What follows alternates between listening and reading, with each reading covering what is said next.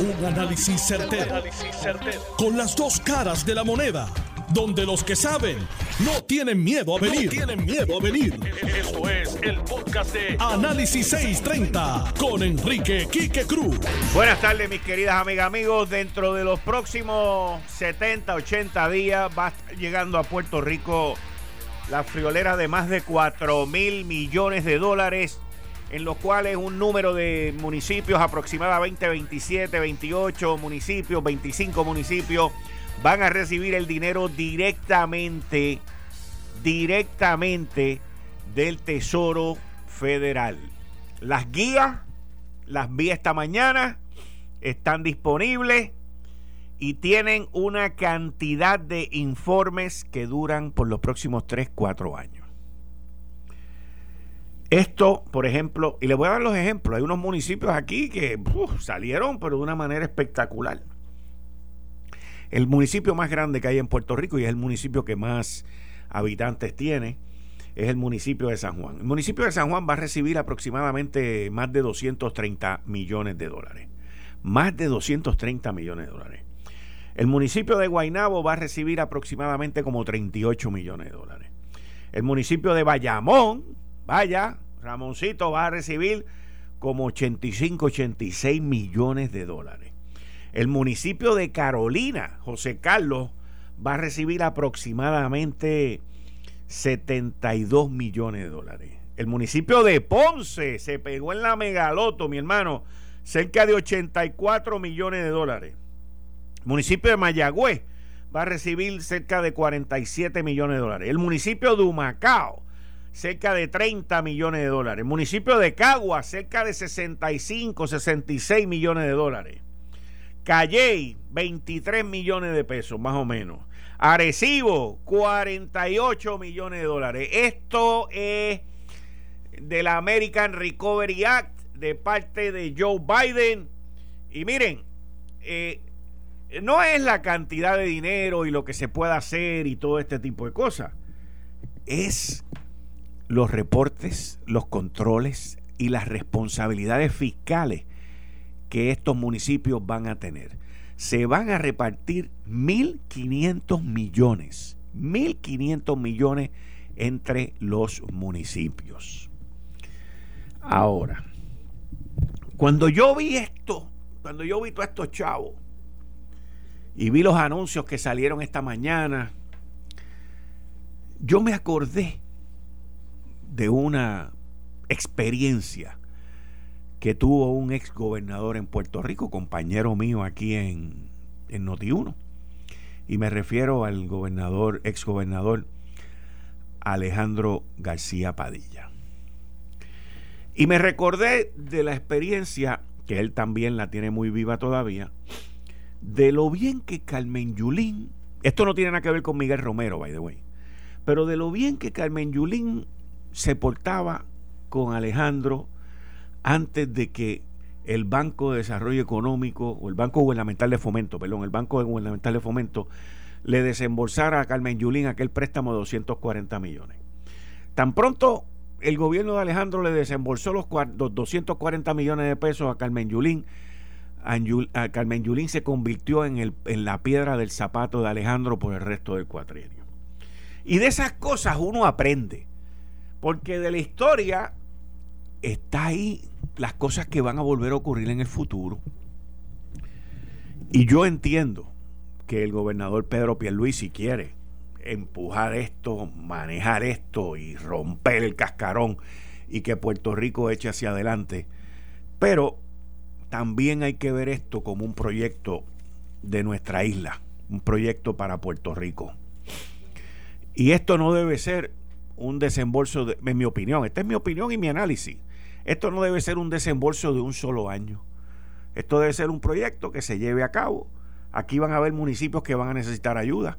Aquí van a haber municipios que van a tener que llevar a cabo una serie de procesos eh, de información, de entrega de información y de entrega de informes anualmente de la utilización de estos fondos y es bien importante que se sigan las más estrictas medidas en los desembolsos y en las utilizaciones de esos fondos porque dentro de los próximos 3, 4 años, hasta ahora, lo que se ha aprobado, a Puerto Rico le van a venir más de 100 billones de billetes, con B de bruto, burro y de mal administrador. Y ahí es donde no queremos caer.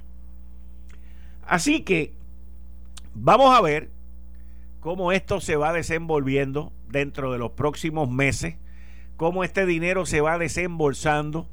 Sé que muchos de estos municipios que he mencionado tienen unos planes ya autorizados, tienen unos planes ya desarrollados y sé que Puerto Rico debe de cambiar y Puerto Rico debe de mejorar su calidad de vida, que es el principal problema que nosotros tenemos en esta isla. Así que vamos a ver cómo se van a desenvolver estos municipios con todo ese chorro de billete que le viene para encima y qué mejoras municipales van a hacer para las personas que viven en esos municipios. Eso lo estaremos mirando. Bueno, continuando con el próximo tema, la comisionada residente Jennifer González hoy le preguntaron sobre la votación del domingo. Y en específico le preguntaron sobre la posible candidatura de Ricardo Rosselló. Que, by the way, ya se activaron ayer y me dicen que hay unas campañas corriendo por allá, por el área central de nuestra isla, principalmente regional, porque ese es el fuerte de él en esa zona. Él no es tan fuerte en el área metropolitana, así que están apelando a la gente fuera del área metropolitana. Y según eh, esta, esta declaración que sale en endy.com, la comisionada residente dijo, esto es un asunto que el pueblo de Puerto Rico tiene que evaluar al momento de esa votación. Yo creo que cuando uno corre, uno tiene que poner su nombre en la papeleta como yo lo he hecho. Yo no sé si él, refiriéndose a Ricardo Rosselló, está auspiciando eso. Creo que todo va a depender de cuánta gente va a votar en la elección. Así que esto es bien interesante porque claramente en el verano del 2019 Jennifer le pidió la renuncia a Ricardo Rosselló y eh, ese, ese amor que existió entre ellos dos en las elecciones del 2016 se perdió una vez ganaron y una vez el curso de la carrera continuó. Hay que ver qué va a pasar este próximo domingo y hay que ver, como yo lo analicé ya ayer, si Ricardo Rosselló va a hablar. Hasta ahora están utilizando personas que hablen por ellos, que lo defiendan a él y que hablen de sus virtudes. Pero él ni para allá voy a mirar. Así que vamos a ver. La no campaña puede ser que gane, como puede ser que pierda. Hasta ahora ninguna no campaña ha ganado en esta isla, mis queridas amigos. Ninguna, ninguna. Miren, eh, les tengo que decir que es bien preocupante, pero bien preocupante, la situación del sistema público de educación en Puerto Rico. Y cuando digo que es preocupante, es los números que están saliendo, que no son los números finales, ni no son, y tampoco son los números asertivos para una evaluación. Pero los estimados supuestamente, yo no creo en los números de gobierno, pero los estimados supuestamente es que entre 37 mil y 50 mil estudiantes no pueden aprobar. Han tenido unas deficiencias brutales. Y esto eh, lo vamos a ver más adelante en la deserción escolar, lo vamos a ver más adelante en la criminalidad, en la violencia, en los abusos, en la, en la dependencia de sustancias controladas.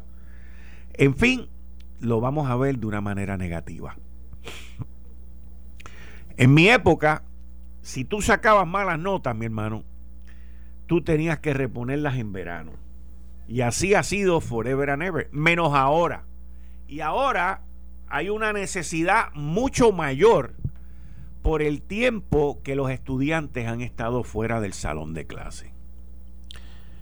Mientras en Puerto Rico estamos batallando una serie de problemas como lo es la violencia, como lo es la deserción escolar, como lo es la pandemia, porque tenemos múltiples frentes de batalla, pero tenemos que ser lo suficientemente valientes, lo suficientemente maduros para entender en cada área y en cada necesidad qué es lo que hay que hacer.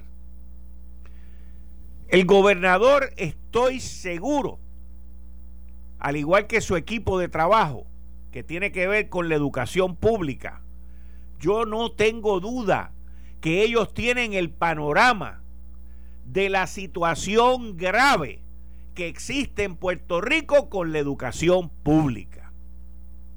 Y también sé que hay distintos retos y distintos problemas, como es el de Luma, como es el otro, el otro y el otro.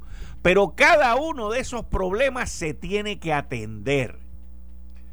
Porque el secretario de Educación y los asesores, el secretario que está allí interino y el subsecretario, y los asesores del gobernador en el área de educación no tienen un divino que ver con la Autoridad de Energía Eléctrica. Un divino. Por lo tanto, ellos se tienen que encargar de lo de ellos. Al igual que la de acueducto, que está haciendo su trabajo muy bien, no tiene nada que ver con energía eléctrica y ella está concentrada en los chavos que le vienen y en el plan que ella tiene que ejecutar. Pero ella no se va a meter en lo que tiene que ver con educación. Por lo tanto, aun cuando el gobernador y su equipo de trabajo tienen distintos retos, distintos frentes de batalla, para eso es que existen distintas personas a cargo de todas las áreas que cubre el gobierno. Y el área de educación es una que nos va a traer serios problemas a futuro si no le metemos el diente ahora. Esos estudiantes que están ahí van a ser los ciudadanos del futuro, rezagados, con problemas mayores de los que venían por la ausencia del salón de clase, por la pandemia, por las lagunas dejadas en educación de lo que se ha vivido. Y eso se puede remediar. Lo que no se puede hacer es tratar de meter el problema debajo de la alfombra para que el que venga después lo limpie, porque no es que nadie lo va a limpiar después. Es que a nadie le va a importar después. A nadie. Por lo tanto, esa situación hay que resolverla ahora. Los estudiantes están a punto de irse de vacaciones. La mayoría de los maestros están a punto también de irse de vacaciones. Y yo no veo, no veo a nadie diciendo, Houston, we have a problem. Señores, aquí tenemos un problema serio con estos estudiantes y tenemos que cubrir esas lagunas y ese rezago y tenemos que abrir las escuelas. No veo a nadie diciendo eso. Bueno, lo puedo entender desde un punto de vista de vagancia, lo puedo entender desde un punto de vista que no se quieran meter en otro frente de batalla y en más lío. Pero ¿cuánto vale una vida humana? ¿Cuánto vale un cerebro de uno de esos nenes o esas nenas? ¿Cuánto vale el no tener más problemas en nuestra sociedad en el futuro? ¿Cuánto vale la reintegración social que esos estudiantes van a tener. Yo entiendo que el problema no es de dinero, el problema no es de recursos, el problema es de voluntad.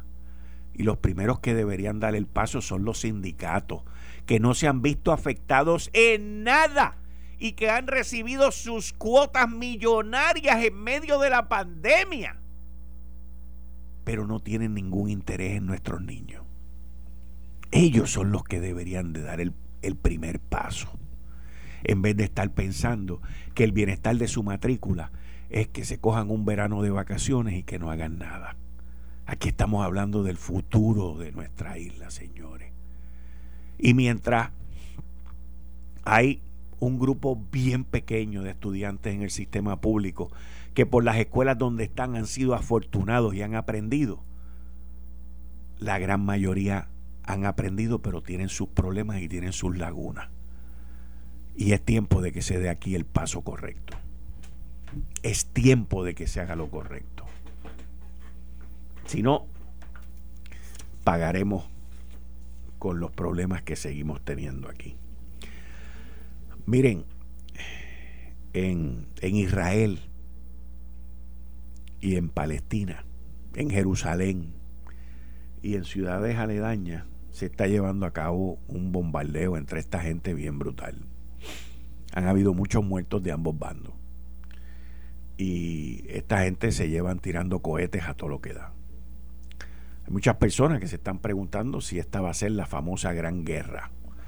Llevan varios días en este tiritápate y la situación no se ve, no se ve una mejoría. No solamente no se ve una mejoría, sino que uno no escucha a los líderes, a los líderes del el mundo tratar de intermediar, tratar de mediar en esta situación.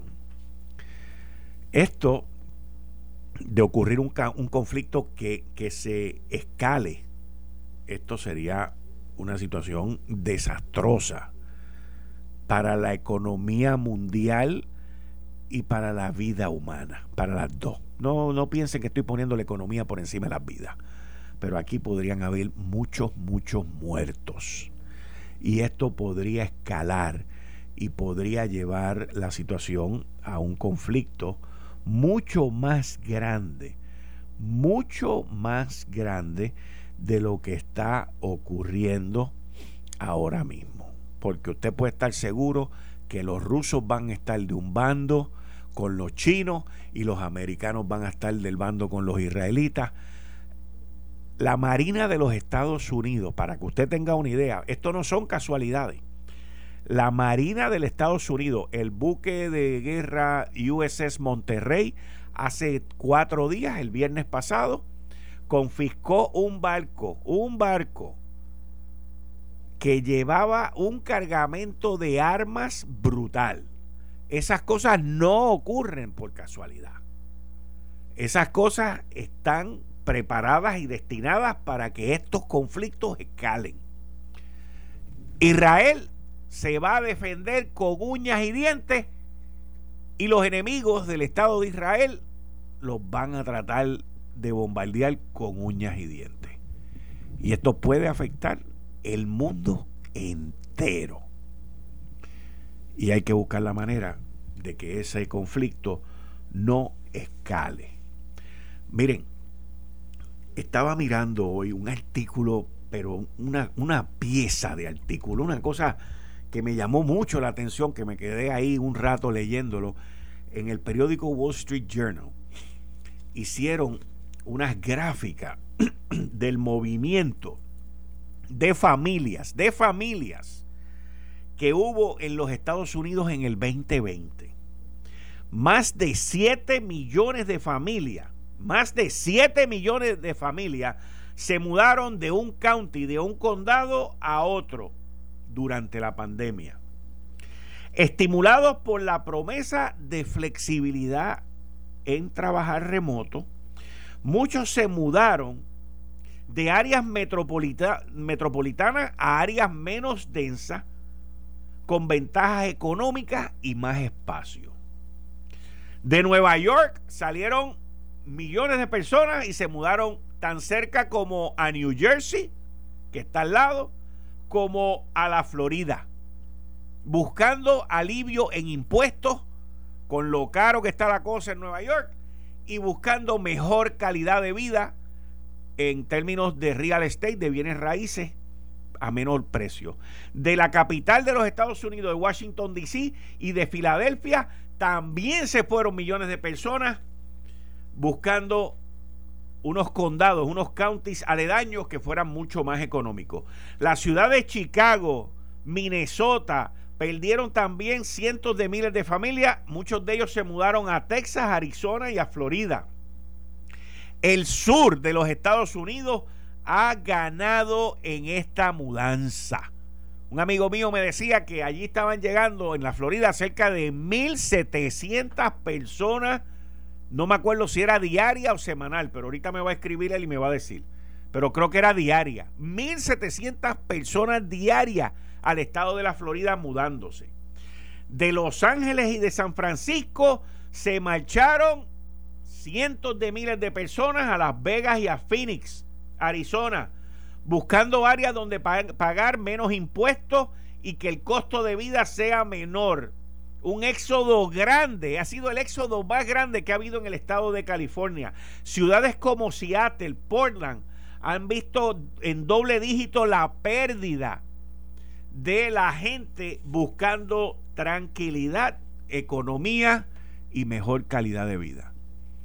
Y yo entiendo que dentro de esas mudanzas, Puerto Rico se ha beneficiado y mucha gente ha regresado a nuestra isla. Esa es mi opinión. No soy demógrafo ni nada de esas vainas. Pero entiendo que nosotros en eso nos hemos beneficiado. Así que la gente, la pandemia ha cambiado esto y nosotros tenemos también que cambiar con la pandemia. Eh, estás escuchando el podcast de Noti1. Análisis 630 con Enrique Quique Cruz. 5 y 31 de la tarde de hoy, martes 11 de mayo del 2021. Tú estás escuchando Análisis 630. Yo soy Enrique Quique Cruz y estoy aquí de lunes a viernes de 5 a 7 de la tarde. Mira, te recuerdo que Uniform Outlet anuncia su venta de reconocimiento y agradecimiento a las enfermeras y enfermeros en su día. Mañana, miércoles 12 de mayo, es el Día Internacional de la Enfermería y Uniform Outlet en su tienda de Carolina, en el Shopping Center Plaza 65 y en su tienda de Bayamón en Victory Shopping Center le están dando toda esta semana un 20% de descuento en toda la mercancía de enfermería en Uniform Outlets de Bayamón y Uniform Outlets de Carolina. Búscanos en Facebook bajo Uniform Outlets Inc. o visítanos para compras online, compras online en uniformoutletpr.com. Uniform Outlet de Bayamón, 269-3415, 269-3415. Uniform Outlet de Carolina, 768-1975. 768-1975. Toda esta semana en agradecimiento a los enfermeros y las enfermeras, 20% de descuento en toda la mercancía. Felicidades a todos los enfermeros y las enfermeras en el Día Internacional de Enfermería que es mañana y en toda esta semana con el 20% de descuento en uniformables de Carolina y de Bayamón. Como todos los martes con el licenciado John Mott, sección Ley Promesa 630 que se ha convertido en la sección Corte Federal 630 con el licenciado John Mott y otras situaciones que ocurren. Buenas tardes, licenciado. Buenas tardes, ¿cómo tú estás? Bien, bien, ¿y tú?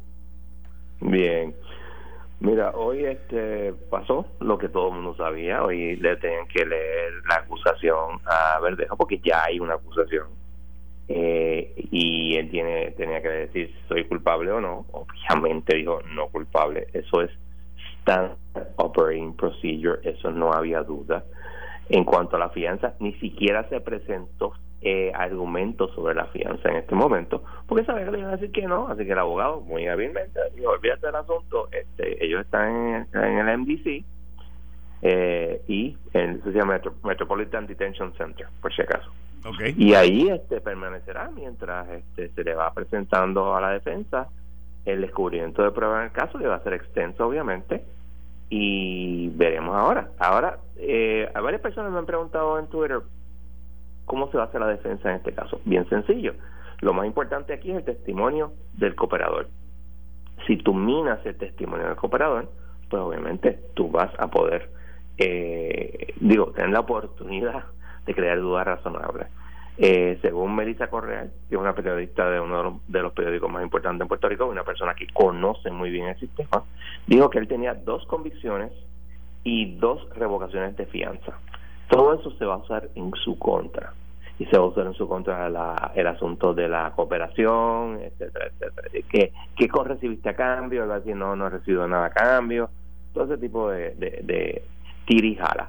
Y obviamente lo mismo que tú mencionaste este antes de todo este asunto del diminished capacity. Eso obviamente pues tiene que haber este eh, eh, findings médicos, etcétera. Pero todo ese proceso se, se, llevará a cabo. Ahora, John, eh, Fiscalía Federal está cuestionando eh, la parte económica de Verdejo para porque ellos dicen que él puede pagar por su defensa. Exacto, y eso es muy eso es factible. Acuérdate que se supone, eso no quiere decir que lo tenga, de que él ha tenido una una este eh, eh, vida boxística de éxito y tú sabes pues que cada pelea pues hay una bolsa bien grande si la gastó o no, si la malgastó o no, esos son otros 20 pesos. Tú sabes que Joe Louis, el famoso boxeador, acabó este indigente. Sí. Eh, y básicamente Frank eh, Sinatra le consiguió un trabajo en, en Las Vegas, eh, dándole, recibiendo a los VIPs y dándole la mano, porque obviamente el hombre no, no utilizó bien su dinero y ahí así hay múltiples, múltiples ocasiones de atletas que han pasado por eso. Yo no sé la situación de él y pues él tiene que hacer una declaración jurada y si él puede pagarlo, pues tiene que pagarlo. Y eso es un montón de chavos, porque eso es un caso, un capital case. Wow. Yep. Bueno, John, eh, la Junta de Supervisión Fiscal presentó el presupuesto. Por otro lado, Tatito Hernández este, le envía una carta, otra más, ya le envió una la semana pasada diciéndole a Natalia Yaresco que no tenía break. Y ahora le está, vuelve con otra carta más, eh, pidiéndole, insistiendo, perdóname, insistiendo en negociar una serie de enmiendas al contrato de Luma. Mira, esto tiene varias, varias, varios, este, vamos a decir. Vertientes. Vertientes, esa es la palabra correcta. Por un lado, tú tienes el hecho de que hay personas eh, eh, específicamente la UTIER y los empleados de la, de la, de la Autoridad de Energía que odian la idea del contrato, del contrato de Luma. Pues obviamente le ponen presión a los políticos, que por eso es que la autoridad no debe estar en las manos de los políticos, y quieren cambiar el contrato. ¿okay? Tú puedes cambiar un contrato siempre y cuando las dos partes estén de acuerdo. Ahora, la legislatura definitivamente no es la que es llamada a negociar eso, que eso es la Junta de Gobierno de la Autoridad de Energía Eléctrica y en términos reales en Puerto Rico, pues del gobernador. Él quiere, eh, cuando tú tienes una legislatura dividida como esta, pues cada legislatura quiere mandar. Y pues, más, pero es el punto. Allá, la Junta, yo lo he dicho 20 veces, eh, eh, considera el contrato de Luma vital para la transformación de la autoridad y no va a permitir que hayan cambios que el humano esté de acuerdo. Así que todas estas exigencias de ratito es para las gravas. Y cuando él dice que no, pues mira, eh, la Junta va a hacer lo que entienda conveniente. Y si no le quiere de los chavos, lo pondrá en el presupuesto. Simple, as simple as that. Ok. O sea que que que Tatito está queriendo darse una importancia en algo que no la tiene, te pregunto. Eh, sí, porque mira, en realidad, bien o mal, o sea, podemos debatir eso en términos de gobernanza, pero bien o mal, promesa no provee prácticamente nada a la legislatura para hacer, excepto el presupuesto, y si no le gusta el presupuesto a la Junta, ellos, ellos imponen su presupuesto como lo ha hecho desde el 2017-2018. ¿Ok? Y esa es la realidad. Lo que ocurre es que olvidamos que en, realidad esto no tiene nada que ver con la Junta, esto no tiene nada que ver con Puerto Rico, esto tiene que ver con la pugna increíble por el poder en el Partido Popular. De quién va a ser el candidato a gobernador en el 2024, entre Tatito Hernández y eh, el, senador del Mao. Pero estás dejando fuera al alcalde de Villalba, acá entre tú y yo. No, no, no, yo no lo estoy dejando fuera. Okay. Yo lo que estoy diciendo es que este asunto con la Junta ah, tiene que ver con esa pugna por el poder. Si el alcalde quiere serlo o quiere serlo otro senador o quiere serlo... ¿Se tienen que insertar entonces en estos issues? Eh, maybe, maybe not. El, estos issues puede que se acaben si el plan de ajuste se aprueba este año o el año que viene. Ok, pero qué bueno, y qué bueno que tú mencionas que puede que se acaben para el año que viene. Pero yo entiendo que esta disputa está estableciendo un precedente al, a, luego que se apruebe el plan de ajuste, porque una vez se apruebe el plan de ajuste, la legislatura, entiendo yo, corrígeme tú, va, va a tener que aprobar una serie de intercambios de bonos y de emisiones de bonos. Eso es un punto neurálgico. Ok. Y te voy a dar los diferentes escenarios. ¿Y es debatible ante la juez? Oh, sí, por eso que te voy a dar todo lo... Todo Adelante, licenciado John Mott. Bajo la 314B, para aprobar el, el, plan de ajuste. De la ley promesa, de la ley promesa. Tú tienes, tú tienes que cumplir con todos los requisitos legales.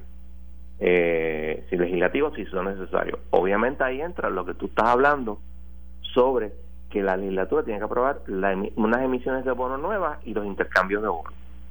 Pero la jurisprudencia interpretativa de ese equivalente en el capítulo 9 es que la legislatura no tiene el poder de veto sobre el plan de ajuste. O sea que ahí está problemático. Segundo, la Junta en todo momento en los planes de ajuste que ha radicado, y ha radicado tres, y va a radicar uno nuevo, siempre ha dicho, nosotros entendemos que la legislatura eh, lo debe aprobar, sin embargo, si no se aprueba, vamos a solicitarle al tribunal que lo apruebe bajo la 305 de promesa. Si la juez Swain se encuentra con que la mayor parte de los bonistas está de acuerdo, la mayor parte de los acreedores están de acuerdo, y la legislatura se empencina en estupideces, o lo que ella considera estupideces, ella fácilmente puede darle la razón a la Junta. O podría decir, ¿sabes qué, Junta? Yo no puedo hacer eso, así que este plan de ajuste no se puede aprobar. ¿Y cuál es el problema? O tú negocias con la legislatura, o se desestima la quiebra. Así que en ese sentido es un poquito como el, el, el, ¿sabes lo que es el Game of Chicken? Ajá. Que dos carros van eh, en sentido, este, en misma dirección este, para chocar y el primero que se desvíe es un chicken, es un cobarde. Pues lo mismo pasa aquí. Se va a arriesgar la, la Junta a no aprobar el plan de ajuste simplemente porque la legislatura se empecina o, por otro lado, se va a arriesgar la legislatura que le echen la culpa. El plan de ajuste no se aprobó. Estamos en el desastre que tenemos por culpa de ustedes. Esa es otra pregunta interesante. y los escenarios son todo lo que te acabo de decir. O sea, yo no te puedo decir que va a ser de una manera o de la otra. Ok. John, te voy, a te, voy a, cambiar el tema que no tiene nada que ver con algo local, pero tú eres una persona muy dada a la historia, a la lectura. Y quiero tocar base contigo un momentito sobre este conflicto que se está desarrollando en Israel, específicamente en, Jerusalén y en la franja de Gaza. Eh, durante los pasados días, eh, los de Hamas, que son un, grupo este, palestino terrorista, eh, y su facción militar, ¿ok? Eh, enviaron unos, unos cohetes, atacaron eh, ciertas áreas de, de, Jerusalén. Y esta violencia comenzó hace dos días y el ejército de Israel, como ha hecho siempre, atacó con 10 veces la fuerza que los atacaron a ellos. O sea, eso, eso ha sido la, costumbre siempre. Y al menos 28 palestinos han muerto, también han muerto varios este, israelitas.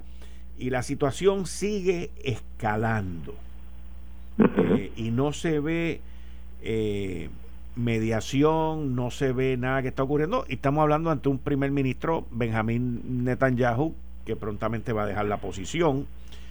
Eh, y estamos viendo una, una situación violenta en este momento que a la misma vez alrededor del mundo, por ejemplo, en Colombia están ocurriendo problemas, ocurrieron en Chile eh, y, en distintas partes del mundo se está jamaqueando el palo. ¿Cómo, cómo tú ves esto? Ok, vamos por partes. Ajá. Palestina no es una nación unificada. o sea, vamos a, a, definirla como una nación eh, con una ocupación entre comillas israelí, bla, bla, bla. Pero no es, está dividida. ¿Por qué? Eh, cuando Al-Fatah, bajo eh, eh, su líder ya, ya muerto, Arafat, estaba negociando con los Estados Unidos e Israel para la división final de vamos a decir Palestina. Y eso tiene otro otro, otro asunto, porque eso, Palestina es un nombre que le pusieron los, romanos. Ajá.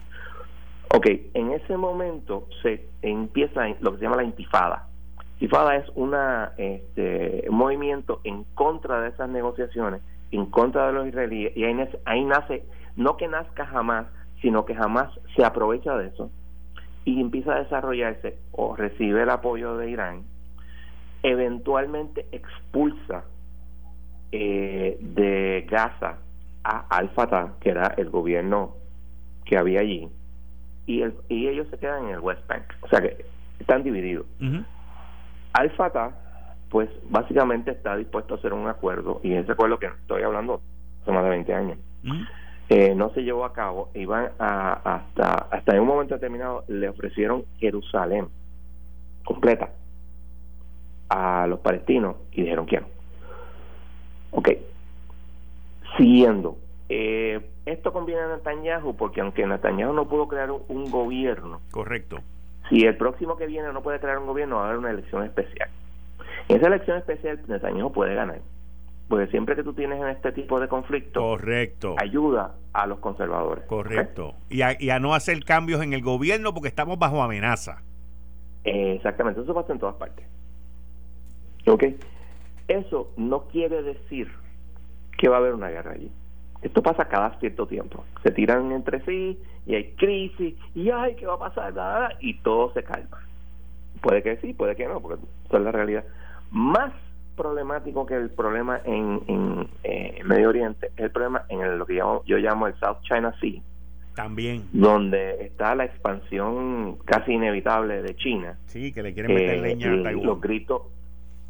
Taiwán, Vietnam, Filipinas, Corea y Japón, y obviamente los Estados Unidos. Un tercio de todo el comercio del mundo pasa por ahí. El que domina esa área domina el mundo. Los Estados Unidos lo ha dominado desde el minuto 45, o vamos a decir desde el 44, pero ese no es el punto. El punto es que va a pasar. China está bajo un dictador. China, como sociedad, odia lo que le pasó en el siglo XIX, lo que llaman las grandes, las grandes humillaciones, y quieren volver a ser el Middle Kingdom. Y como tienen la economía para hacerlo, eso es lo que quieren. No es que necesariamente lo vayan a lograr, pero lo están tratando de hacer. Y el Middle Kingdom, quiero que entiendan que ese es el nombre de China. Ese es el nombre en mandarín de China, Middle Kingdom. Nosotros somos el medio. Si ustedes se creen que en puertorriqueños se creen el ombligo del mundo, los chinos se lo creen, más todavía.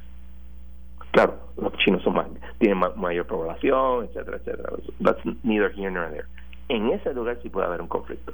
Y eso sería extremadamente peligroso, especialmente que aparentemente va a haber una, hay una alianza, entre comillas, entre Rusia y China. Correcto. Y una alianza en ciernes o en development con la India. De Estados Unidos con la India, perdón. de que China y, y la India tienen una frontera en disputa y han estado cayéndose a tiros hace rato. Allí. Hmm. Eh, ese es un lugar donde la, la, cosa está bien fea. Obviamente está en Ucrania, la cosa es bien fea. Y eso puede estar eh, relacionado al conflicto en el South China Sea porque los rusos pueden decir, mira, mantengan a los americanos entretenidos ahí, lo que yo creo con, con Ucrania. Exacto. Y eso es otro problema. Y por ahí para adelante. Yo te puedo dar. 20 mil lugares donde hay problemas continuos, pero en Puerto Rico como que no lo miran. El otro, el otro día, hoy vi una noticia, digo, ay, ay, le dispararon a uno, a unos este eh, botes en, en, el estrecho de Hormuz, que es en el Golfo Pero eso, eso pasa todos los días. Exacto, tú sabes, le puse un artículo del New York Times donde esto pasa con cierta frecuencia. Esto, eh, Irán quiere eh, más que ser un, un, una potencia regional, quiere ser una potencia mundial. Y por eso que está el conflicto increíble que hay en, en Siria, eh, por los intereses rusos, los intereses este, norteamericanos, obviamente, de Arabia Saudita y de Irán. Y de Turquía también.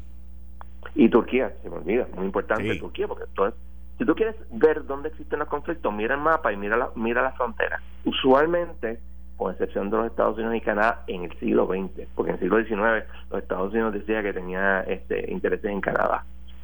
Eh, las fronteras es donde usualmente los vecinos son usualmente tus enemigos. Estados Unidos y, México tuvieron una guerra en el siglo XIX. Y por ahí te puedo dar 20.000 este, eh, Alemania y, Francia. Eso es, sabemos, tres guerras en 70 años.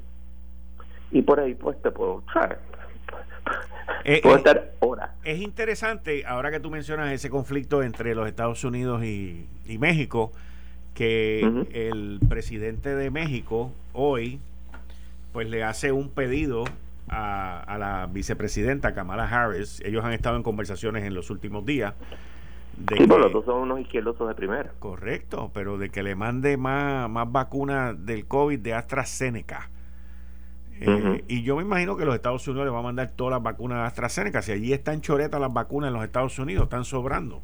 De las de Moderna y de las de Pfizer y de las de Johnson Johnson. O sea, eh, y yo no tengo problema con eso porque esto es un problema mundial. Correcto. Más tu gente en el mundo tú vacunes, mejor, mejor para todo el mundo. Y máxime si están contigo en, en la frontera. O sea, eh, tú quieres que esa gente los vacunen allá porque si van a pasar para acá, pues que ya por lo menos vengan vacunados. Mm, exactamente.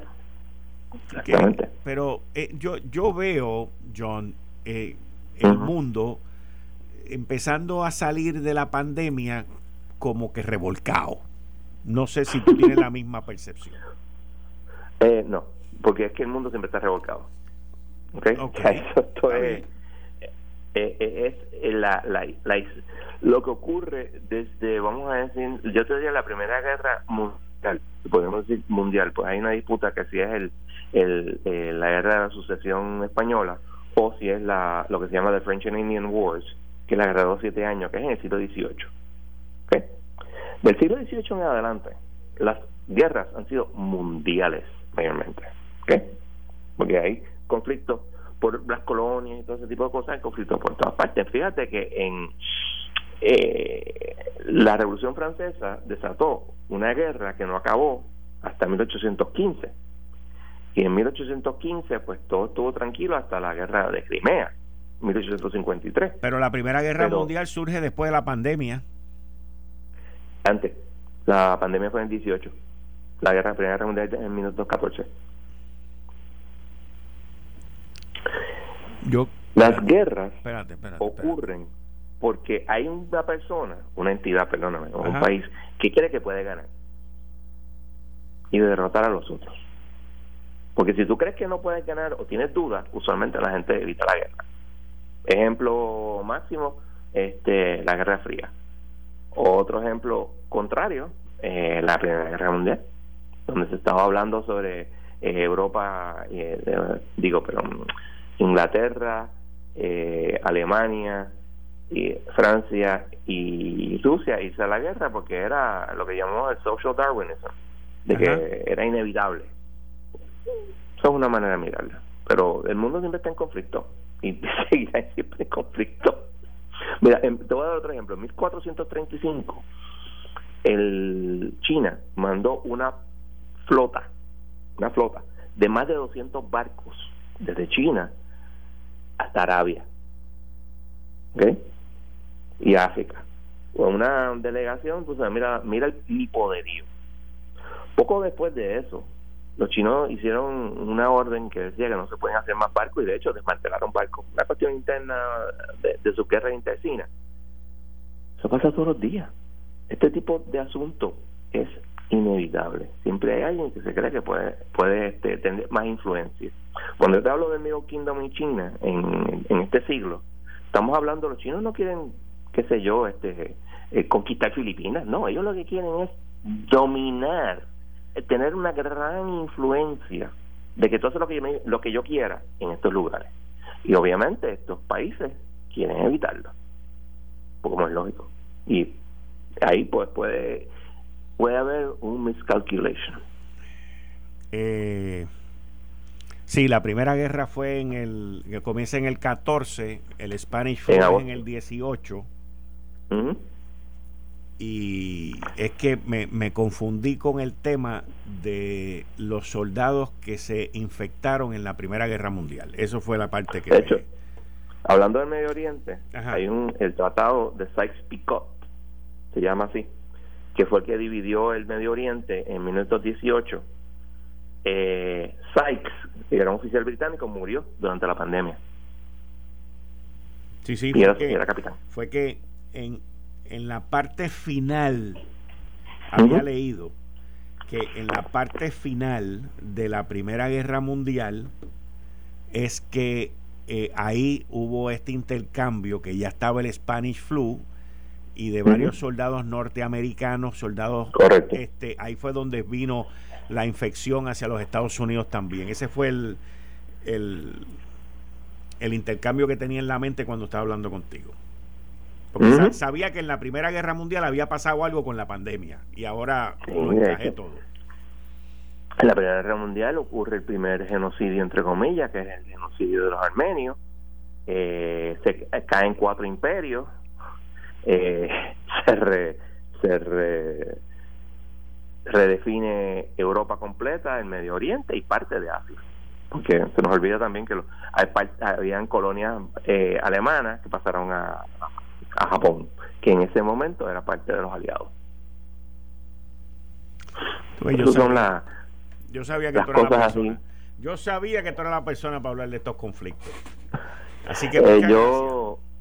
Ok, no hay problema, cuídate. Dale, hablamos en la semana si surge algo en las cortes federales también. Ok, no te preocupes. Natalie Ah, Yaresco le dio hasta el miércoles a la legislatura para aprobar, así que eh, esto es más o menos como apruebo, te paso el rolo. Exacto. Está haciendo nice, tú sabes. Por favor, esto. Ah, no, no te Está preocupes, yo lo hago. Está bien.